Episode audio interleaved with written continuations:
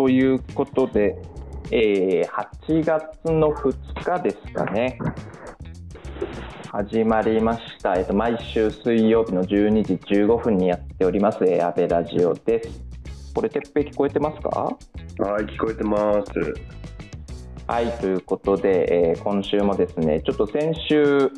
1週間お休み、えーもらいまして、1週間、2週間ぶりですかね、の放送というふうなことでやっていけたらと思っております。今日はスムーズに安倍さんもやってきまして、これ、安倍さん聞こえてますかね？あれ、まだリスナーになってるあれ、まだリスナーですね、今、いやいや、今、ちょうど、あ、今入りました？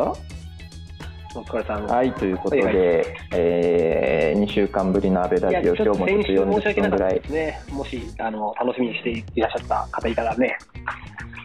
はい、あの非常にありがたくこうリティルバウォッチしてくれておりますあの田中さんがですね、えーリアタイできると思ったのに休みなのかというふうなことでちょっとごめんなさいって感じましたね。これは失礼いたしましたと。結構ね、急遽というか、こうね、入ってしまって、どうしてもやれなかったということですけども、はい、あの、特段何か不幸があったとか、そういう話じゃないんで、安心してくださいと思っておりますけど、はい。はい。安倍さん今日はどこから入ってるような感じですか？今、オフィスですね。お、今リティラバのオフィスですか？モーニングショー出て、おはいはいはいはいただ応援をするだけに、ために、そのためだけにあの出社するっていうあれですよ。そうですね。まあ一応安倍さんあのリティラバの代表ということでありますので、まあ一応じゃないですね。あの必要じゃねえし、必要じゃねえし、やっぱ聞きたくなるのは、こう、おい、河野さん、どうなってんだと。ハンコはなくしたんじゃないのかと。デジタルショーのです国のね。話やでと。はいはいはいはい国の話で俺今日はハンコしてるけど、全然、全然なくなってへんやんかっていう、そその辺はね、ちょっと、違和感感じますけど。安倍さん、あれですね、あの声が絶妙になんかかかすれ、今、今どうなってるんですか、今、体調体調は。は非常に低空飛行ですね。非常に低空飛行。先あーまだこう上向いてきてないですか、全然上向いてきてないね。もうあう、それ本当ですか？こそ、いや、先週、毎日俺飛行機乗ってたのよ。はいはいはいはい、はい。で、まあ、ちょっととあることでね、こうあの伏せておきますけど、とあることで鼻風邪をひきまして、うんなるほどですね。はい。鼻風邪ひいたまま飛行機乗ると、その、はいはい国内だとさ、急に上がって急に下がるじゃん。あー短いってことですね、スパンが。短いからこそ、その角度がきついわけよ。その上がっていく。あそうなんだ、なるほど、海。外の出張とかだと、そのなだらかに上がるので耳への負担少ないんですけど、国内出張の飛行機はこうよりシャープにね、もうそれこそその、に飛行機で行くとかさ、もうほぼちょ上がって下がってじゃん。その横になってこう安定飛行機じゃないみたいな感じだから、ああいう感じになっちゃうと、すごく耳に負荷かかるわけですよ。はいはいでしっかはい。りあの航空性中耳炎というのになりました、初めて。で、中耳炎を変えて、フジロック。ああ、今日のテーマのフジロックですね。いやもうさ、その、一番フェスに行くときにやっちゃいけないことじゃん、中耳炎って。大体中耳炎って、まあ、100歩譲って、フェスの後になるものですからね、あの爆音とかで聞きすぎて。ね。逆に、前から中耳炎で乗り込む人、多分ほぼいないと思いますね。の人の話し声もよく聞こえないし、ちゃんと音楽楽しみたいなこと言われたら怪しいし、フェス、はいはいやっぱは鼻風がスタートなんで、い。私まだちょっと鼻声ですからね、まずね。なんかいまだに帰。ってきたら夜24時でもう熱38度あったからね。そうですね、これちょっとね、あの、リアタイで聞いてくださってる皆さんね、もうこんな満身創痍なところでお届けしても、ちょっと恐縮なとこありますけども、まあでもまあ、あの、やっぱ耳鼻科に通えたのが、あの、これね、あの、ツイートに、その、いろんな方がね、こう、私、リプいただくんですけど、本当ありがたいことにですね、はいはいはい。そのツイートを見て、なんかちょっとやばそうな感じがして、はいはい。なんとかこう日曜日にやっている耳鼻科を見つけてですね、ああ、なるほど吉田さんかな？吉田さんって方がこれ言ってくれたから、あの、それ、ああ、ありがとうございますと思って。で、それがなかったらもう今もっとやばかったですね。なんで、あの、非常にこう、ツイッターに参加しなきゃいけないと。なるほどですね。一応あの、7月7日の誕生日の前後の放送でですね、うん、今年掲げた目標覚えてますかね？いや、そうだね。志、たった1か月で終わりましたね。健康。そうです。まあ、けど一応あれは入院しないっていうふうに、あのいやもうも志低いんですけど。入院しないから、通院は OK だもんね。はい、なんで、ちょっとこの入院をしないっていうのをちょっと胸に刻んでですね、はい、あのここからもちょっと暮らしてくださいっていう感じなんですけども、はい、はい、それでですね、あのあとちょっと今日嬉しかったのが、午前中にちょっととあるあの官僚の方とミーティングしておりまして、あお久しぶりですみたいな感じで、2年ぶりぐらいなのかな、うん、話してたら、実は、安倍ラジオ聞いてるんですよ みたいな感じで。意外なところで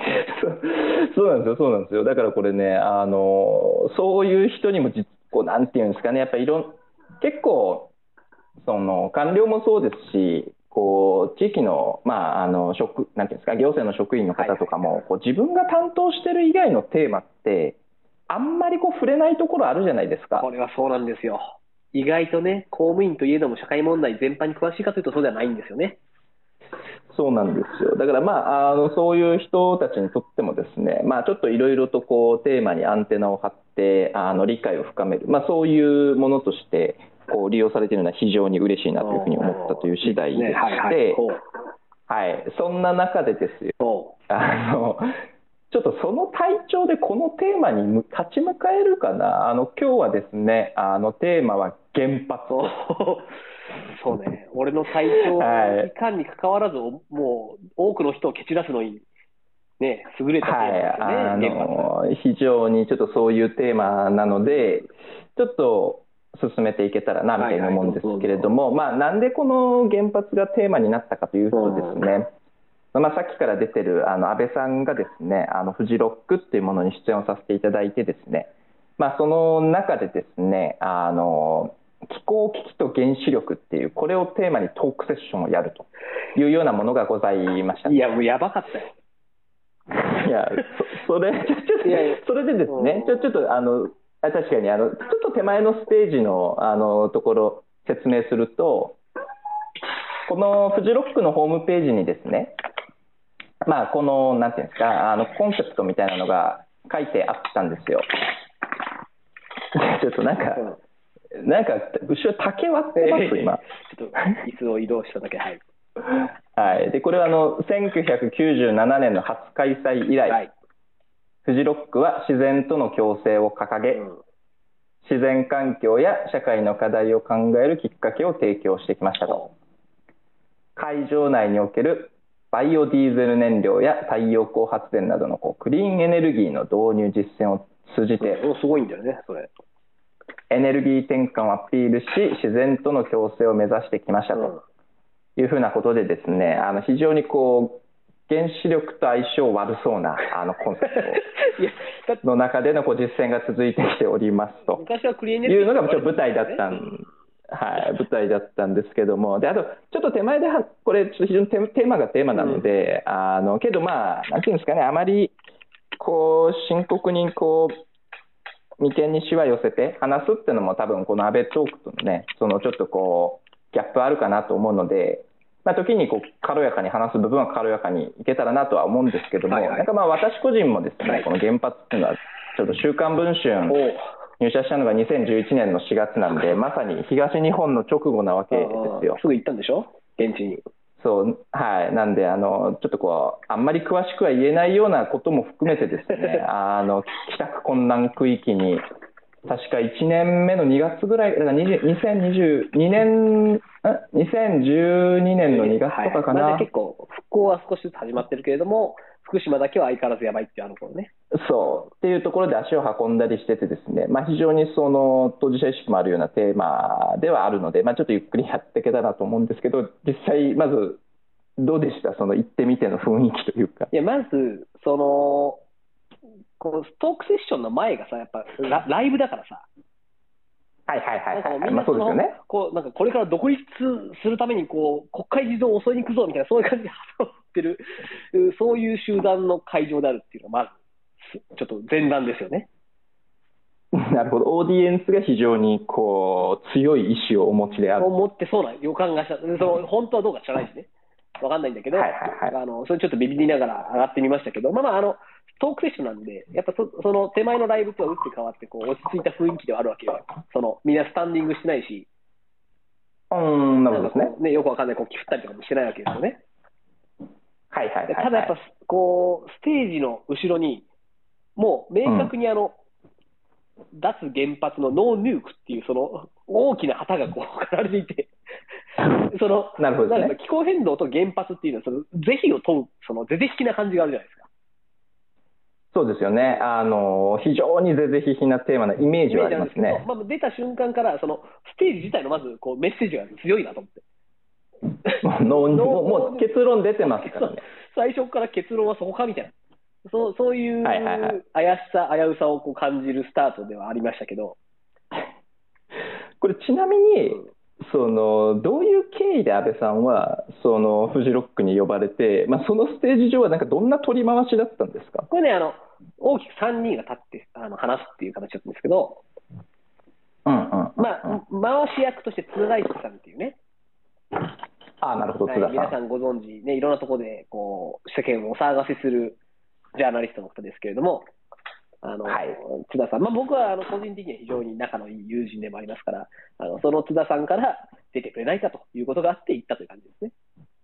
ああ、なるほど。ではいまあ、あの左の闘志ですから、あの津田さんはね、こうそういうテーマもすごく追ってますし、あの原発とかね、まあ、そういった活動に対しても、反原発活動とかも詳しいし、まあ、あの最近の GX 新聞とかそういうのもよく読み込まれてらっしゃるんで、あの理解度は高いなというふうな感じ津田さんと。で津田さんがモデレートしながら、その私ともう一人こうあの、反原発市民の会みたいな、そういう会の、おーまあ、こう、そのなんか代表みたいな方のおー学者の方ですね、大鳥先生だったかな。なるほど。はい。と、私と、まあ、二人で、あのそれをこう津田さんがいろいろ聞きながら話を回していくっていう、そういう場でしたね。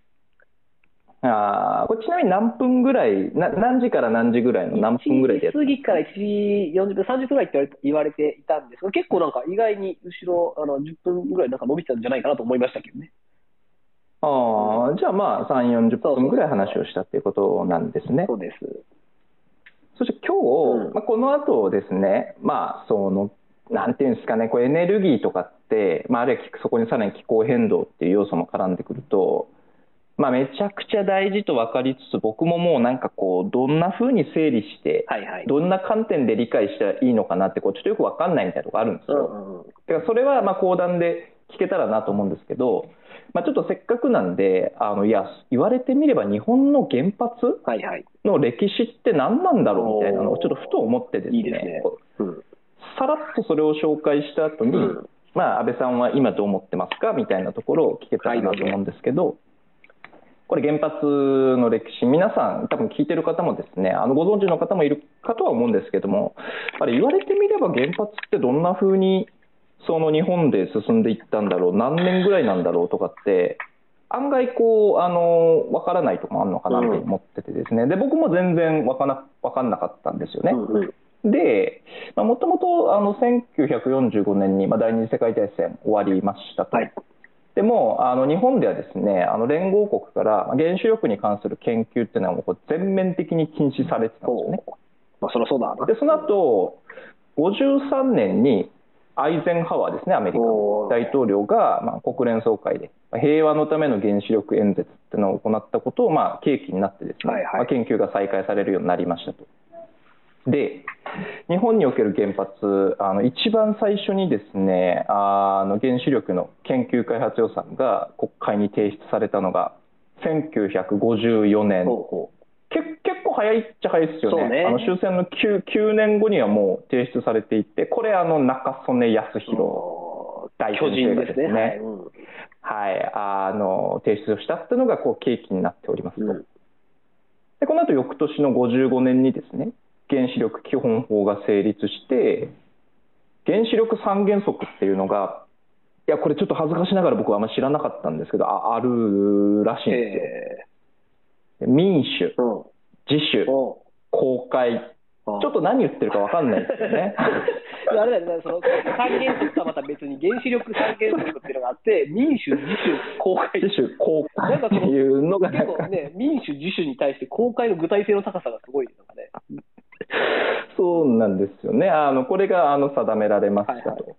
でまあ、もうちょっとだけあの説明していくとでその後ですね、えー、と56年にですね、うん、原子力委員会ってものが設置されていてでこれが多分具体的な検討を進めていったんですけどもその初代委員長がですね読売新聞の社主車種ですよね、あの勝力松太郎ということで、そこで勝力氏は、はい、日本の原子力の父とも呼ばれてるっていう感じで、この中曽根さんからの勝力さんっていうので、なんか極太のなんかすごいラインだなっていうところがありましたと。でこの後いよいよあの日本の中で原発ができていくんですけど一番最初にできたのがですねこれ63年なんで。56年にその勝力さんが、えー、委員長になった7年後ですね、に、えっと、茨城県の東海村。で、えー、動力試験炉となる JPDR が初発電っていうのを行っていて、まあ、その後、えー、商用に転化されていったっていうところがありますと。はいはい、で最後ちょっとお伝えしておくとあこれも大事だなと思ったのが63年にその初めて発電してるんですよね。うんうん、でその11年後の74年に電源三法っていうのが成立をして原発を作ることごとにですね交付金が出てくる仕組みができると。はいいうところでこの原発を建てるとめちゃくちゃその自治体というか地元が潤うみたいな、でこれがまたその原発を地域に建てるや否やみたいなところでこうゴリゴリに地域を分断していくみたいな。まあね任ーですから当然ダムとかね。はい、いろんなものと一緒ですけどこう地域を分断工作して合意形成をこう一回ばらしてからまとめさせるっていうのをしないとなかなかね住民合意取れませんよね。はいっていうようなところでですねあの、まあ、その後日本各地にあの原発が作られていったみたいなのがこの原発の歴史でして、まあ、これはこれで味わい深いよね。味わい深いね。そうなんですよ。あのこういうところがあのありましたっていうふうなところで。で、まあ、これ踏まえてちょっと20分ぐらいなんですけど、はい。まあ、安倍さんが考える、まあ、エネルギー政策、えー、原発の在り方とか気候変動とかねまあ、あのフジロックでソース感を多分食らいながら あのどどんなことをシャシャウトしてたのかみたいなことを聞いてみたいんですけど。いやまあ、まず、あれよね、この本当にエネルギーの話って、やっぱこう100年スパンのこう歴史的イシューですと、まずね、その日本にとってみた。ら。はいはい。はいまあ、もっと言ったら、その世界は基本的には資源とエネルギーでこうも揉めてきてるんで、まあ、ずっとその戦争とエネルギーとかね、戦争と資源っていうのは大事なトピックでありますと。で、はいね、特にこの2022年になってこうね、あのやっぱウクライナ、ロシアの関係性がこうなったときに、はいはいはいはい、どうすんのみたいな。はいはいはいはい。ところも含めてですよ。あの、サハリン2とかね、あの辺どうすんのみたいな話も含めて、日本は相変わらずやっぱこうエネルギーしょぼい国としてですね、非常に厳しい立場にあると。はいはいはい、はい、で、これ結構、あの、私エネルギーはいろんな、いろんな立ち位置の人たちと勉強会してるんですけど、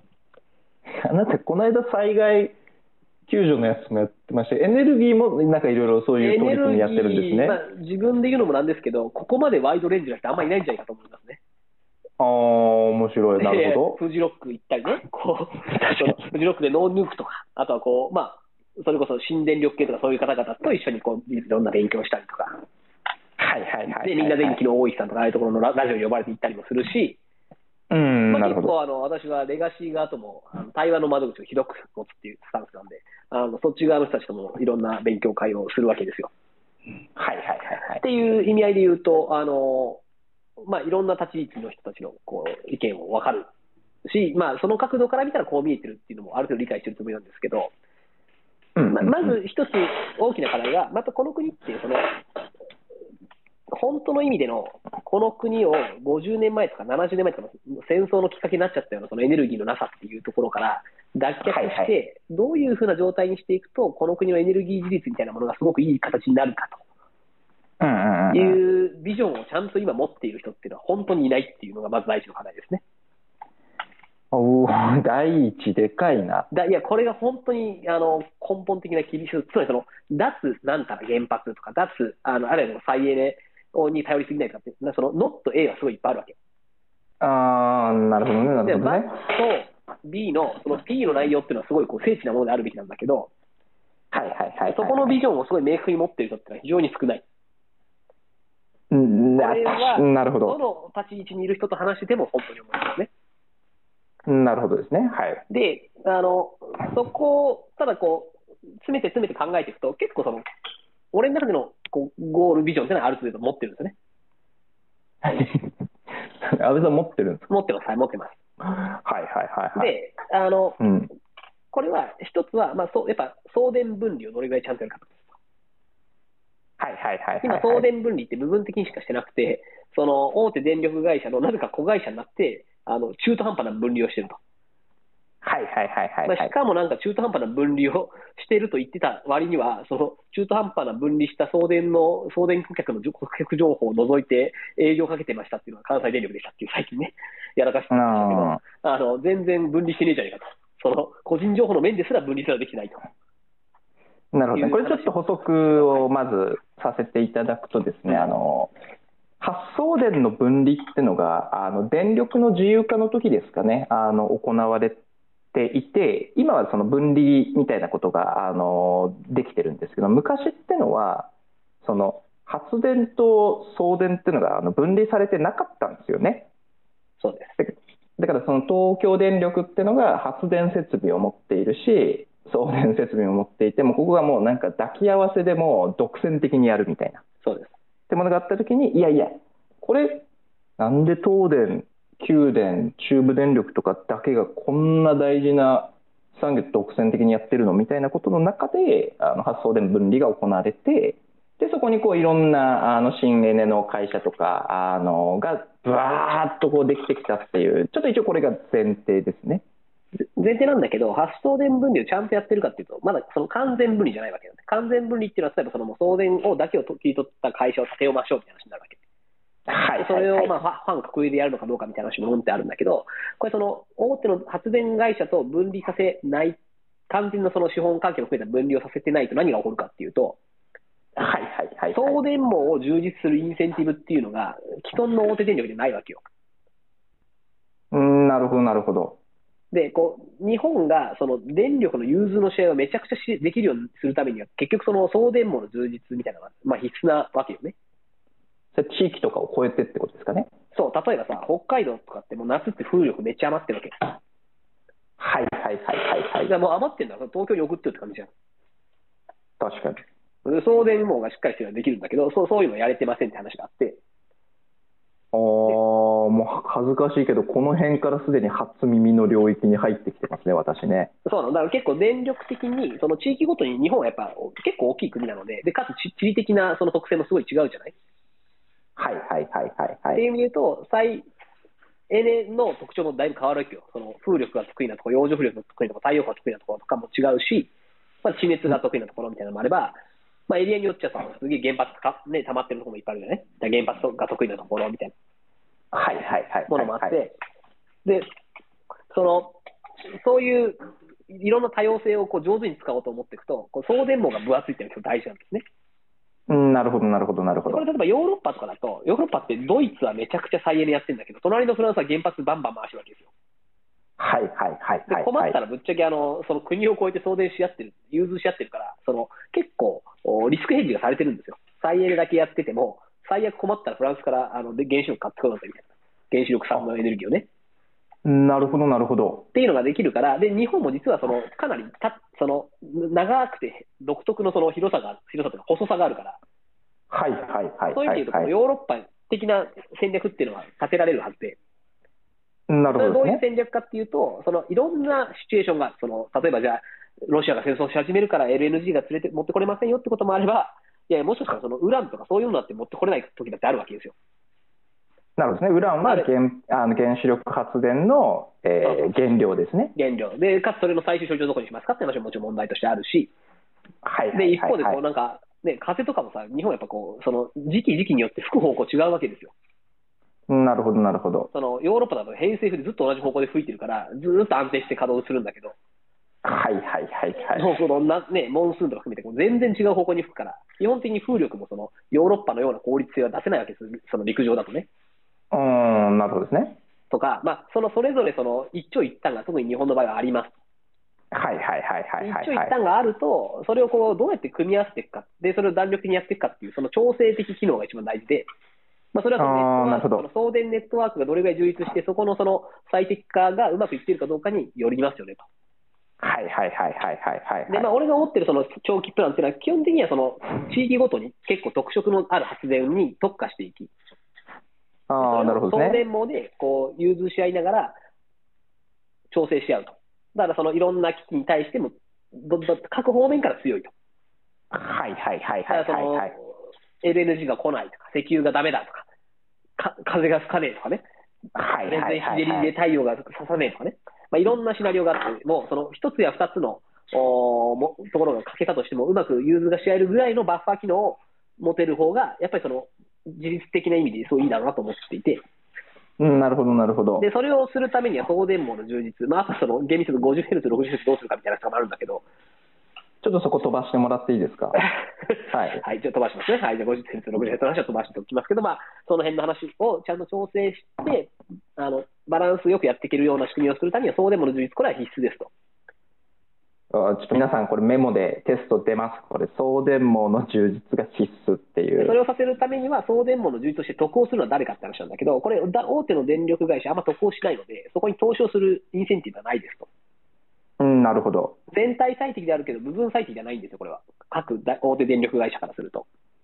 はいはいはいはいはいはい。なので、送電の分離っていうのが、発送電分離が子会社ぐらいのレベルじゃ全然その、そういうインセンティブを機能させられないので、なるほどなるほど。あのこれをちょちゃんと独立させる必要が。ただ、これはすごい大手電力会社はやっぱり嫌がるところで、お嫌がるんですね。嫌がります。あのやっぱ送電って、要はその間の土管の話なんで、一番安定して儲かるんですよね。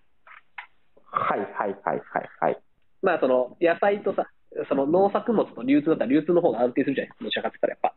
ぱ。ああ、なるほどね。はいはいなので、はいはい。あのやっぱりこのお客さんに届けていくところっていうのは結構その儲かるところだし、安定するっていう意味で言うと、通信のその送電網のところの部分が抜けちゃうと、非常にその収益性に安定性がなくなるんですね。なるほどなるほど。で、大手電力会社でもそうその収益力が落ちるっていうのは、いいことか悪いことかというと非常に悪いことで、会社として見ればですね。会社もそうなんだけど、その、うんひいては結構社会にも良くないところがあって、おおなるほどなるほど。なぜかっていうと、大手の電力会社って、すげえ長期でもうボーンとお金積んで、長く安定した価格で買ってるわけよ、燃料とかを。ああ、なるほどですね。はいはいはいはいで、こ。れがもっとその機動的にやりなさいよってなったら、スポットで買うことになるので、結局、高い値段で海外から買ってることになるのね。でも30年間の毎年もうこんなに買うから安くしてみたいなボリュームディスカウントみたいなものがしづらくなるってことですね。そうなんです。なんで、結局、そうすると、もしかしたら海外への買い付け能力が下がっていく可能性っていうのがあって、はいはいはいはいはい。なので、それは結局、国民が損するじゃん。まあ電気料金跳ね上がってきますからね、当然。そうだそこはすごいあのちゃんと配慮しながらやっていかないとはいはいはい、できませんっていうのがあるんだけれども、たただやっぱりその今俺が言ったようなビジョンに持っていくためには送電網の実はした方が良いと。なるほどなるほど。でこれがその、まあ、分離化するのを完全無理するのか、もうその一定期間だけ持って、ネットワークが広がった後は再び大手電力会社に返してあげるとかっていうやり方もまああるとは思うんだけど、はいはいはいはいまあ、はい。いるどのやり方でするにしても、その送電網の充実とその調整のし合い方ができるようにするのはまず大事です。これ1点目。1点目充実してるね。もういなるほど、1点目ゲスト。いやいやもうじゃあはい。俺あれだからね、そのフジロックでその電源の話した後、昨日はもうわざわざあのジェラに行って、川崎で火力発電見てましたから。ちょっともうよくわかんないですけど、じゃあ2点目いきましょう。2点目は、これはね、あの送電したときに、こう送電網に電源がこう同時につくじゃん。例えばこう、波力発電の電電源と、はいはい。あから来たものと、それからその再エネから来たやつとっていうのがね、ああ、送られる電気がミックスされてるってことですね。あミックスっていうかこう、同じタイミングで、はい、僕行きますって言って2人同時に来たと。あはいはいはいはい。でどっちお先に行きますかっていうのがああるわけです。はいはいはいはいはい。でわずかでも早い方が基本的に先に行くわけですね。あ僕先行きますって。ああ、なるほど、なるほど。あ、そういうことか、そういうことか。はい。そうなんで、どっちが先に行くかってなるんですけど、これ同時についたときに、に、その、は、いや、これは再エネを優先しましょうっていうルールがあるんですよ、実は海外には。おー、じゃあそれ発電したときに再エネ側はもうすぐ、こう、使ってもらえるんだけど、ちょっとこう、それ以外は劣後するんですね。そう。日本はそうじゃない。日本はもうそのルールがない。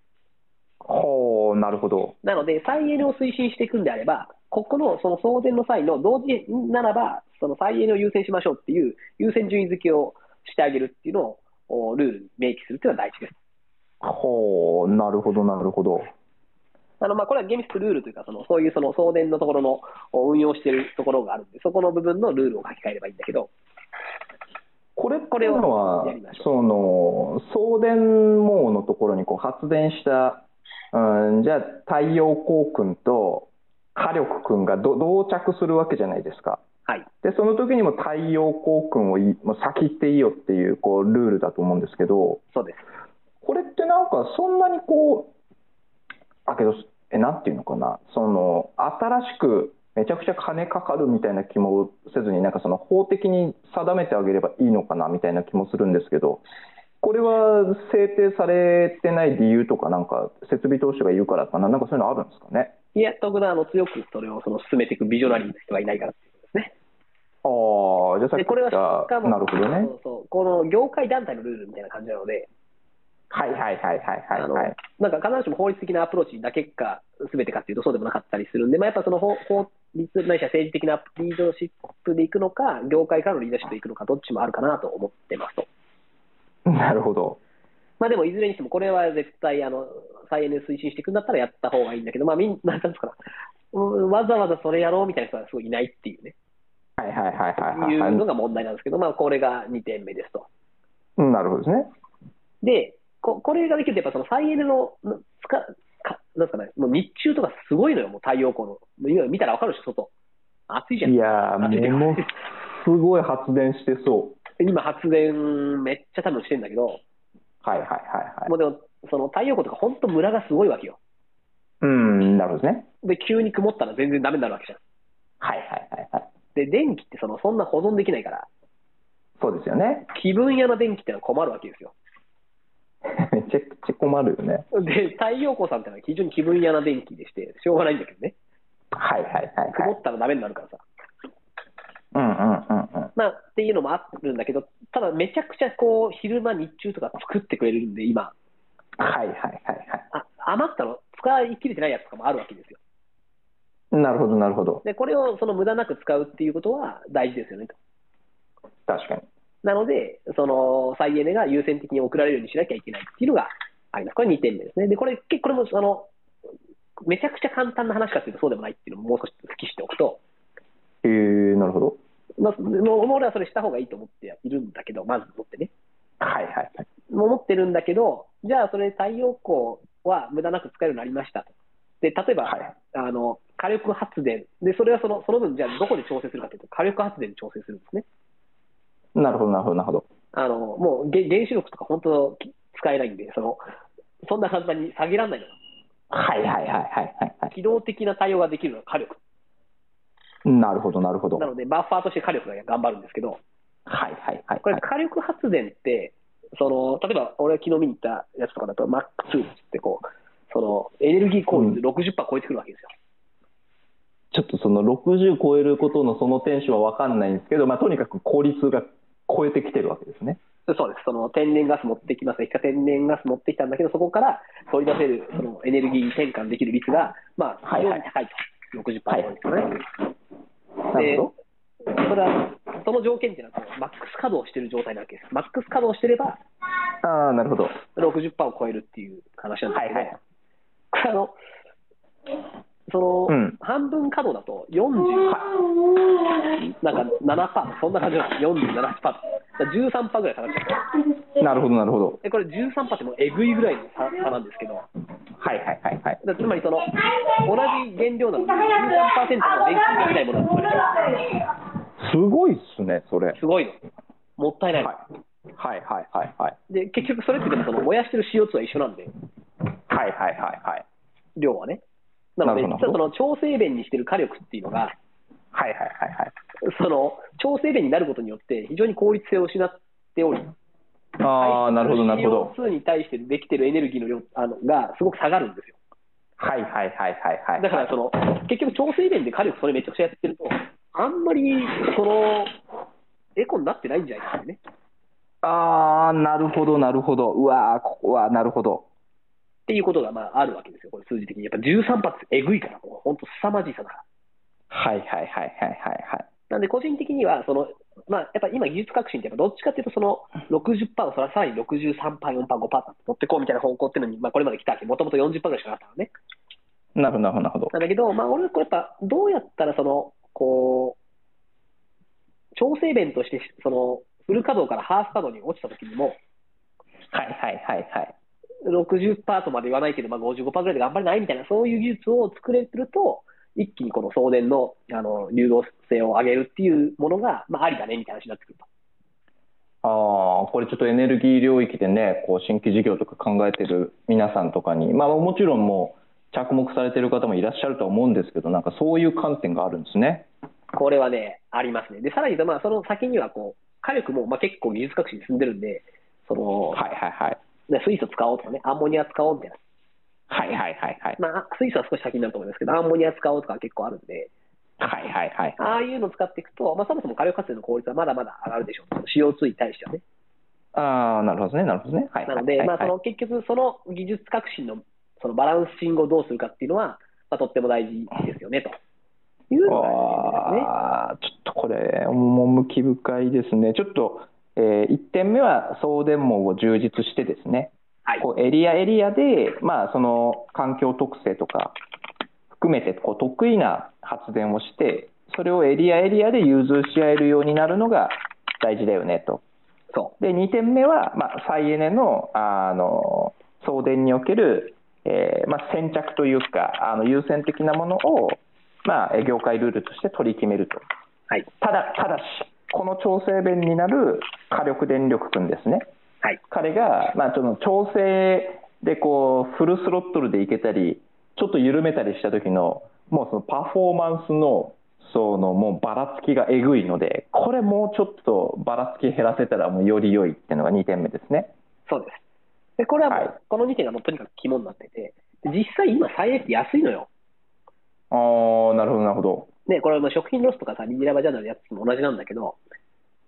技術が進んでくると、むしろリサイクルの方が安くなってくるんだよね。ああ、なるほど、なるほど。なので、もう原発はマジで安くないのよ、本当に。あの、危ない差も多種ある上に、安くもないんで、あの、なんですかな、こう、ベースロードでやる人ないよね。まあ、ベースロード電源っていう考え方自体がもうそもそも、あの、海外でもだんだんなくなってきてるんだけど、はいはいはいはいはい。ベースロードって何ですか？ベースロードっていうのは、こう、100の可能に対して、さっきも言ったように、こう、上積みでこう、調整の必要なところもあるんだけど、一方で必ずこれぐらい必要でしょみたいなのあるじゃない。はいはいはいはいはい。でそのそのうちの何十パーかは、ちょっと原子力みたいな安定してずっと稼働させてるやつでやらせりゃいいんじゃないですかっていうのがベースロード電源って考え方なんだけど、うん、なるほど、なるほどで。これがまあその原子力を推進してきた一つの大きな根拠なんだよね。なるほど、なるほど。なんだけど、まあ、これもまあな、もうその時代の流れ的には全然いらないっしょって感じなのよ、正直。はいはいはいはいはい。なんで、やっぱり原子力高い、危ない、みたいなところから見ていくと、その、これをメインの、その、そこに置く必要は最終的にはないと思います、これはと。はいはいはい。あのちなみにですね、やっぱその国のね、エネルギービジョン語るならね、まあ、それは20分じゃ足りないよっていうのはよくわかるんですけども、今55分に到達しておりまして、あと3分ぐらいでちょっとお後がいい感じでまとめてほしいですね。それはもう無理だよ。俺20分で言えっていうのは無理があるのよ、これは。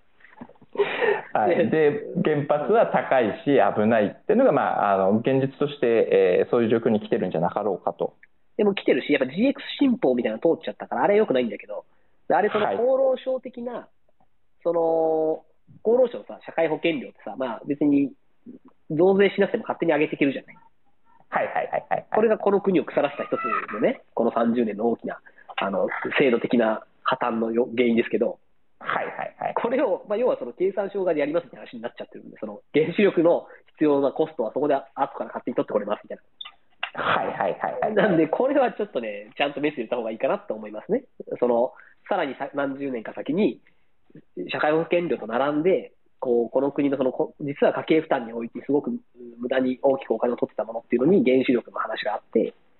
はい。それがその、ちゃんとオープンな議論があることもなく、う勝手に数字上げられてましたよねっていうふうになる未来が、うん、なるほどね。あの今回ので結構その、GX シートで入っちゃってるんで、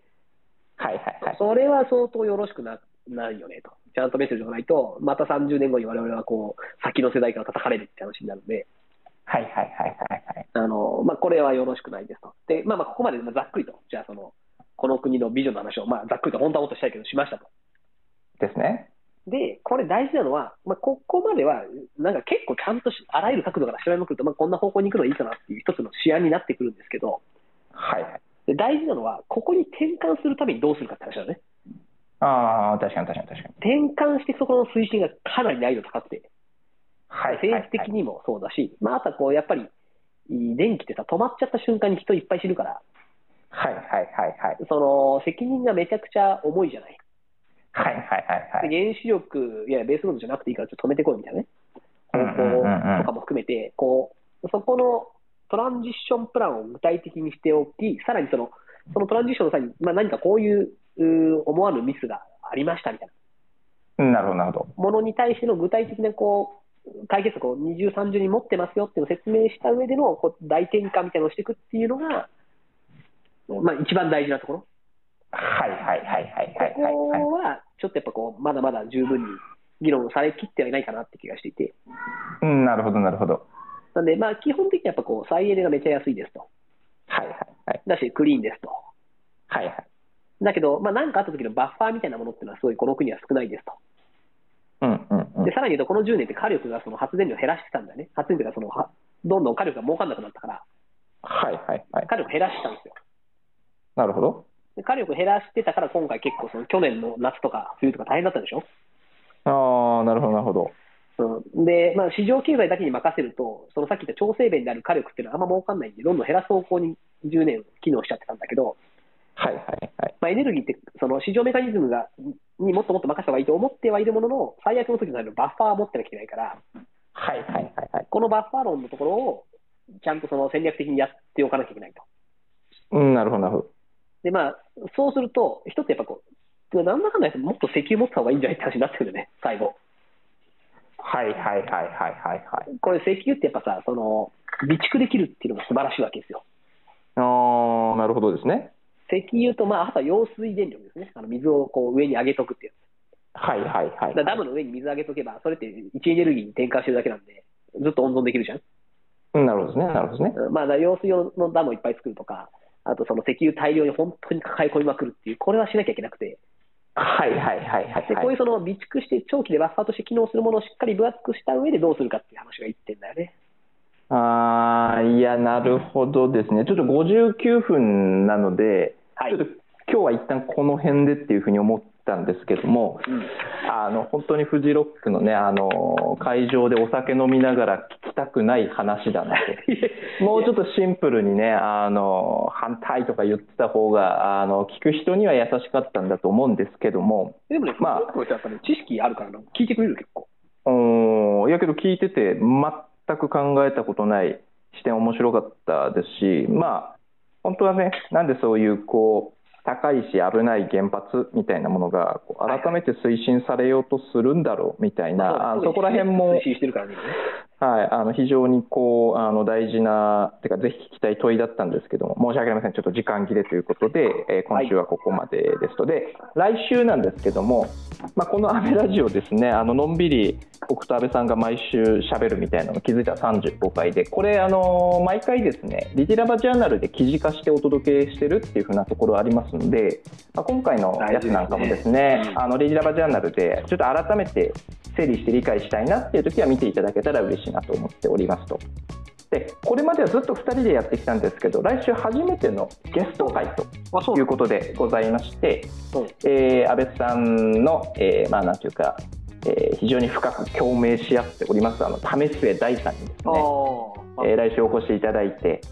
であの為末さんがこの間あの出された「熟達論」っていう本をテーマにですねこう、まあ、今ねあの岸田政権とかもその社会人の学びを後押しするんだみたいなことでお金ボーンみたいな感じでやってますけども、まあ、その学びとか熟達みたいなものをちょっと為末さんがこう徹底的に考えた本が出ておりますのでちょっとそれをテーマにですね今の時代に求められている学びとは何かとかあるいはそもそもは学びとは何なのかみたいなちょっとそういうものを、えー、と安倍さんと為末さんで、えー、話してもらえたらなというふうに思っております。はいというところです。はい、そしたらこれあのアーカイブ、えー、あそうだもうツイッターじゃないですね。X X の、はい、X のスペースでも聞けますし YouTube にもありますしあとポッドキャストにもありますっていうふうなところなので、まあ、あのぜひですねあの前回分前回分とかその手前のですねアーカイブとかも聞いていただけたらなというふうに思っております。はい。ということで今日もですねあの安倍さんのこうちょっとこうわわわわというような話に、えー、と皆さんお付き合いいただいて本当にありがとうございましたというところとまあ、あの1時ですと、まあ、午後も、えー、頑張って楽しんでいきましょうというふうなことで皆さん今回もありがとうございました。はいありがとうございます